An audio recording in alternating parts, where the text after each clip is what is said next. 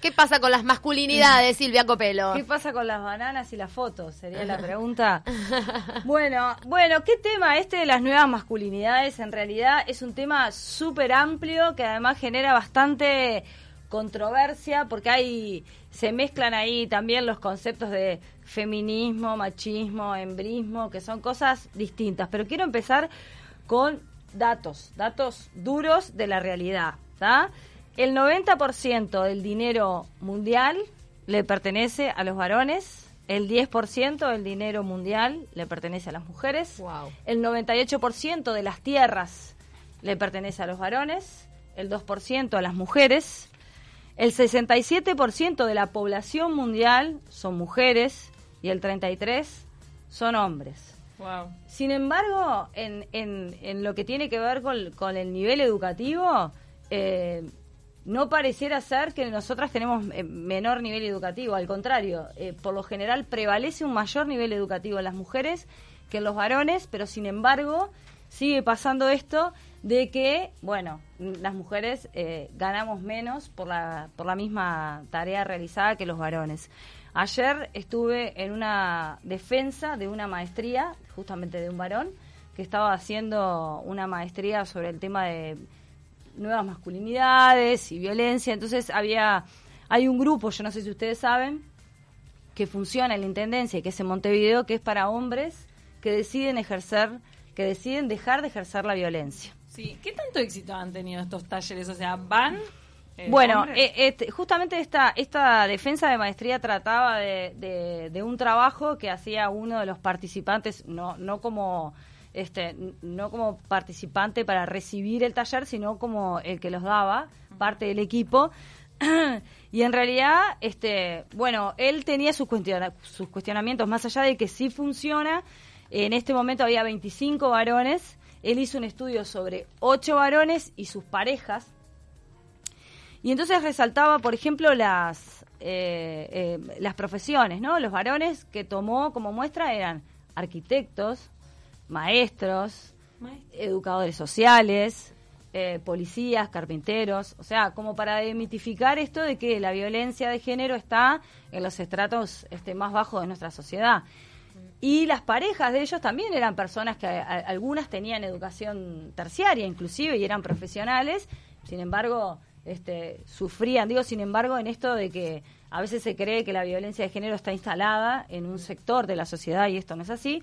Pero él hizo un cálculo de, este, algunas coincidían en profesiones, había una maestra también, este, había una arquitecta y, y en realidad si él tomó el, el, porcentaje de los sueldos, hizo un porcentaje de, los sueldos de, y ellos tenían un promedio de eh, un 47 mil pesos por mes y las mujeres, las, las esposas de ellos, tenían 36 mil pesos eh, de promedio de ganancia por mes por sus sueldos. O sea que ahí ya, y esto es de ahora acá Uruguay. Y recordemos que las profesiones eran diversas en ambos géneros. En ambos géneros, exactamente, y algunas coincidían y sin embargo el, menos. promedio este era era ese, ¿no? Entonces, este bueno, ahí ya son datos como que, que en realidad, si, si bien ya lo sabemos, una vez que los vemos, es como, bueno, qué fuerte esto, ¿no? Y lo que se plantea en las nuevas masculinidades eh, es esto, ¿no? Es los varones que nacen, como dice Luis Bonino, que es un psicoterapeuta que, que es uruguayo y trabaja hace mucho tiempo en España, con hombres que también deciden este, dejar de ejercer violencia contra la mujer, él decía, el, varón nace con una, decía, con, con una black card, con, una tarjeta negra, ¿no? De, de, crédito, ¿no? Las más altas, y pertenece al club de Toby. Por ser varón, blanco, clase media, ya tiene eh, privilegios, ¿no? Y que no es que los varones son, sino los varones se hacen, ¿no? Esto de que lo que se empieza a exigir y lo que se empieza a dar de privilegio. Y esto construye una manera de ver el mundo y construye también una manera de ver a las mujeres. Entonces, los varones que tienen, y acá no estoy hablando de orientación sexual, estoy hablando de los varones en general que pertenecen a las nuevas masculinidades que así se ha dado en nombrar, son personas que cuestionan sus propios privilegios, que dicen, che, estamos sabiendo que el 98% de las tierras de los varones, el 2% de las mujeres. Estamos sabiendo que la mayoría de los varones tienen más dinero que las mujeres. Y nosotros somos varones y pertenecemos a esos lugares Y nosotros estamos dispuestos a cuestionarnos nuestros privilegios y no solamente a cuestionarnos, sino además a llevar a cabo acciones para poder deshacer este tipo de privilegios. Entonces, una de las primeras señales de una nueva masculinidad es darse cuenta. Exactamente. Es verlo. Y ser consciente. Es no solamente decirlo. Porque lo que veo a veces en algunos políticos, por ejemplo, es que lo dicen y como que lo tratan de asimilar, como diciendo, yo creo en esto que estoy diciendo, pero se nota que no lo creen. Claro. Y después en los hechos se nota que no lo creen, que no creen ni en cuestionar, ni en, ni en que existe desigualdad, ni privilegio. Y además este, a veces las cáscaras de banano, las pisadas de palito que son inconscientes, porque vivimos en una sociedad realmente tan machista que, por ejemplo, una persona que ha defendido, que, eh, que es nuestro presidente electo, Luis Lacalle Pou, que eligió como compañera de fórmula una mujer, ayer cuando presenta su ministerio pide que presten atención a las corbatas multicolores. Claro, claro. Y ahí mismo está haciendo una preponderancia masculina totalmente inconsciente por ejemplo. la cantidad de mujeres que hay en... no, no, pero, cuando... son dos ministras en 14 o 13. Son dos ministras. En, en 13. En 13. Son dos en 13 y en las subsecretarías... Y, seis en 26. Esto, que vos decís de las corbatas... No, pero el aludir a decir, miren nuestra coalición, las corbatas multicolores y las mujeres del, del gabinete, ¿dónde están? Esto, es que se te sale... Se, llama... se te sale por los poros. Por eso, esto es lo que se llama los micro los micromachismos, porque ¿Qué pasa? Eh, eh, este Jorge Elbaum, Eli, me está haciendo señas y yo no sé si es que me tengo que callar la boca o tengo que seguir hablando. Agarrar la bandera de Ámsterdam, así sí, saltando. Jorge Elbaum, que yo realmente les, les los recomiendo, les recomiendo que lo escuchen, porque es un varón que también sostiene este discurso, que es sociólogo, que él dice, no hay que ser mujer para ser feminista, porque el feminismo en realidad, que está bastante bastardeada la palabra, es un movimiento social, político, cultural y económico. No mm. tiene que ver con, con otras cuestiones que, que, a veces se bastardean con ese, eh, digamos, con esa palabra. Él se considera feminismo porque cualquier persona que esté de acuerdo y que haga acciones para que las mujeres y los varones tengamos los mismos derechos, no solamente eh, sociales, políticos y también sexuales, que es un poco lo que lo que me compete, me mm. compete todo porque soy mujer que vivo en, en una sociedad, ¿no?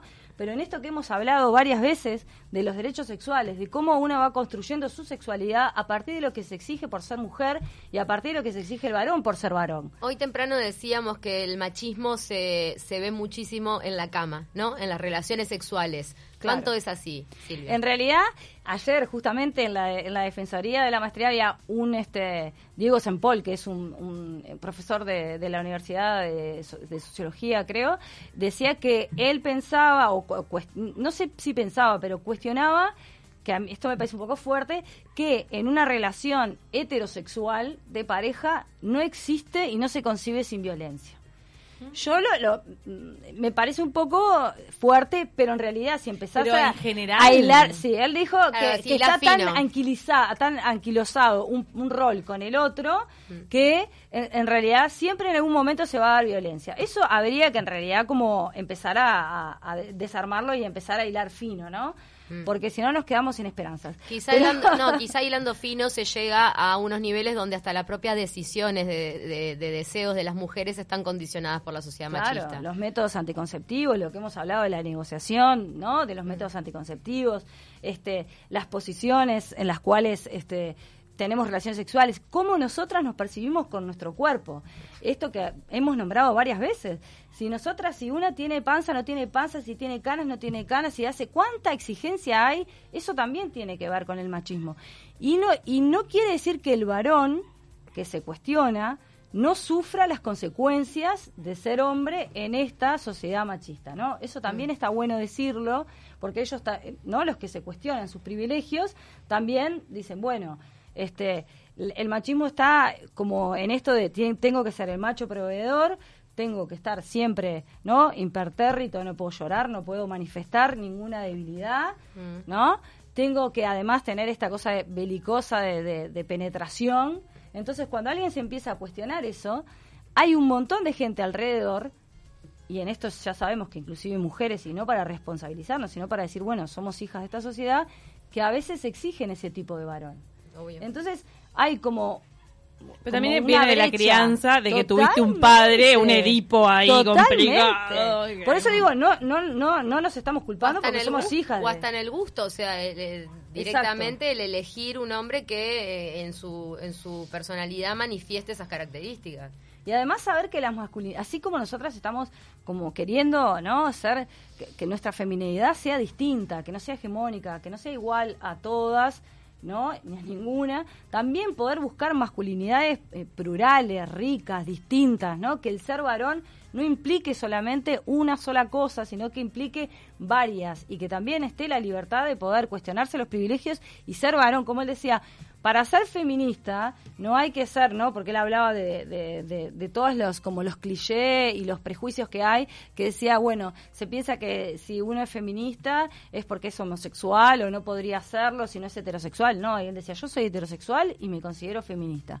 Sí es verdad que hay toda una corriente de pensamiento que cree que un varón, por ser varón, no puede ser feminista. En realidad, porque no estaría sufriendo las consecuencias de ser mujer en esta sociedad. Yo en particular no estoy de acuerdo con eso, porque entonces no podríamos este, luchar, yo qué sé, por la igualdad social. Este, yo como todos los días y tengo donde dormir y sin embargo puedo eh, trabajar y hacer cosas para, para la gente que, no, tiene que no lo tiene, ¿no? Esto es un debate amplísimo. no, y decir que el machismo está fuera de las mujeres también es un error enorme. ¿Cuántas mujeres estamos repitiendo modelos machistas? Totalmente. Nosotras nosotras mismas, ¿no? Que, mm. que aunque nos trabajemos todos los días, muchas veces repetimos conductas, ¿no? Sí. Nos está mandando un mensaje bien interesante. Ay, por Dios, ahora se me fue que es el falso ninja. O Gabriel Muñeco. Nos está. Falso ninja. Para, ¿Cómo es el, sexo, con, estos, hombres. Se quedan enganchados ahí mientras que leo el mensaje. Dale, dale. Ahora vamos a Con los no sé, yo no estuve con todos. Si querés te hablo con algunos. De las viejas masculinidades. ¿Cómo es el sexo con los hombres de las viejas masculinidades o de las nuevas? De las nuevas, de las ah, nuevas. listo, está. Para, todo el mundo enganchado. Dale, ya. Y mientras tanto leemos el mensaje.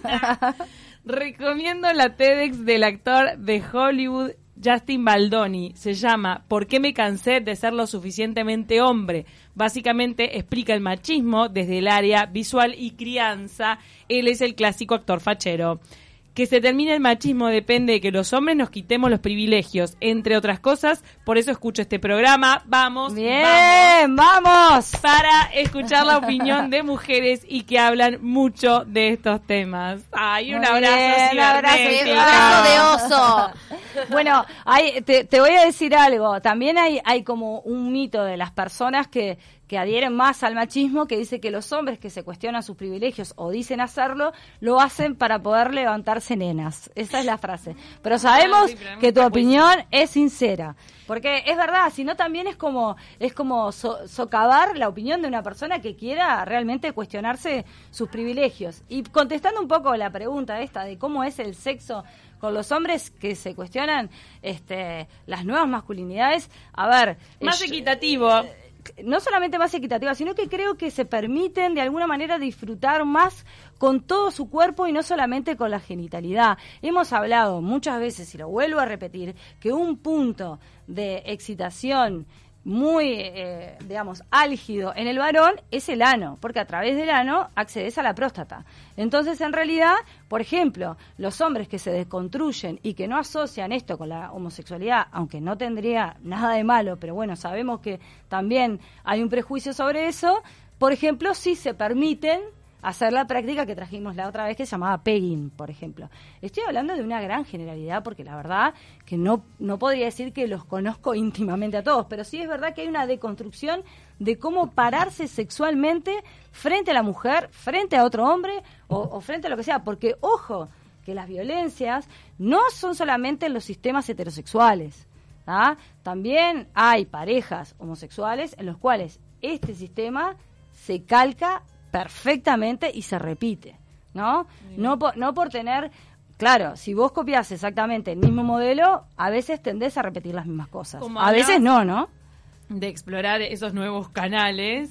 el otro día hablábamos de difusión eréctil en tarde o temprano y bueno, después de determinada edad muchos hombres se encuentran con las disfunciones este, como parte biológica del organismo que está reaccionando así el paso del tiempo claro. y que una forma de seguir llegando al orgasmo es probando por la vía anal. Exactamente, porque además eso lo que hace es también poder sostener eh, el pene erecto más tiempo. ¿tá? Entonces, en realidad es algo que es una práctica absolutamente recomendable. Obviamente cada uno y cada una va a hacer lo que quiera con su cuerpo, pero realmente el sexo anal para los hombres es bastante más placentero para que para las mujeres, no porque no, digamos, emocionalmente a cada uno sentirá lo que siente, pero biológicamente, llevándolo a lo biológico, la próstata es un centro de placer. Entonces, en realidad, realmente se hay al punto se G masculino. Al punto G masculino. Entonces, los hombres que empiezan a cuestionarse, ¿no? Este, sus, sus privilegios, serían hombres más deconstruidos este, corporalmente, pero no podemos a ver, no, no, no podemos generalizar tanto porque también podríamos decir que las mujeres feministas, eh, yo que sé, se desconstruyen y se gozan eh, todo y, en realidad también tiene que ver con esto que decimos, ¿no? Con la crianza, con nuestra historia. Sí es verdad que si queremos deconstruirnos y empezamos a replantearnos ciertas cosas y lo sacamos de lo intelectual y lo bajamos a lo corporal, va a tener algún efecto.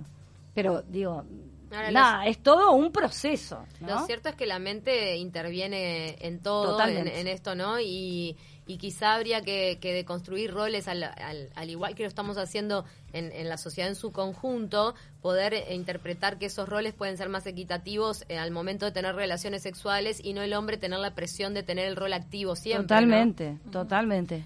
Brittany nos manda apoyo a los movimientos feministas como mujer, pero me molesta cuando dicen que los hombres no pueden ser feministas por no ser mujeres. Mi marido es más feminista que yo en varios ámbitos y va en que en su casa la madre siempre le inculcó equidad de género. Es un trabajo de todos y a veces las mujeres son más machistas que los hombres. Sí, eso es lo que lo que estamos diciendo, ¿no? Este que en realidad feministas y adherís a la, a la corriente, al, pensamiento feminista, lo podés ser. Este, y, y esto de que a veces las mujeres somos más machistas que los hombres, es, es una, no siempre es así, pero es una realidad porque, lo vuelvo a repetir, porque nosotras también somos hijas del patriarcado, también somos hijas de esta sociedad machista, y bueno, también eso tiene nuestras consecuencias, y como decías vos, Cecilia, también en, los gustos. A veces hay mujeres que te dicen, yo para mí un hombre que llora, yo lo es, me lo han me muero o me muero. Es horrible. Me, decía, yo me desenamoro. Pero así, me lo han dicho en consulta. Está bien. Y yo no voy a el otro, día, el otro día lloraba. Ay, perdón que cuente esto, es horrible. Pero Luciano Castro el otro día estaba llorando en PH en Podemos Hablar y mis amigas estaban muriendo, derritiendo en su claro, también te pasa al revés, que ves el varón que llora y dices, ay, qué divino. Creo que llorar... los 90, no debería, llorando. No debería ser noticia ya que un hombre esté llorando. como no debería ser noticia que una mujer ocupe un cargo, como, o sea, cuando estas cosas dejen de ser noticia y dejen de llamarnos la atención. que dejen de ser noticia. Queremos que dejen de ser noticia. Deberían dejar de llamar la atención para que realmente estemos en una sociedad equitativa. Y me parece que el hecho de Luciano Castro lo que llamó la atención fue sobre este reclamo de las mujeres de la no cosificación, que a veces las propias mujeres también cosificamos al hombre y que no nos damos cuenta porque estamos amparadas en esto del feminismo, en la sociedad machista y sin embargo podemos tener las mismas actitudes iguales de crueles que, viceversa. Claro, yo creo que es una cuestión de poder revisarse cada una y cada uno de ver qué es lo que está haciendo y qué es lo que está reproduciendo. A veces lo vemos y a veces no lo vemos, ¿no? Pero sí hay una realidad que en esta sociedad hay un gran, gran privilegio para los varones, está en desmedro de, para las mujeres, ¿no? Luis Bonino decía esto, que, que el machismo en sí quiere decir esto de ya saberme superior o mejor, más fuerte, por supuesto, que las mujeres y colocarla y ya verla desde el punto cero en un punto de desventaja y de debilidad, ¿no? Es una construcción que hacemos. Entonces, en realidad, cualquiera de nosotros y cualquiera de nosotras se puede empezar a desconstruir y puede empezar a, cuestionarse no solo los varones sus privilegios, sino nosotras en nuestras desventajas y ver qué es lo que podemos hacer.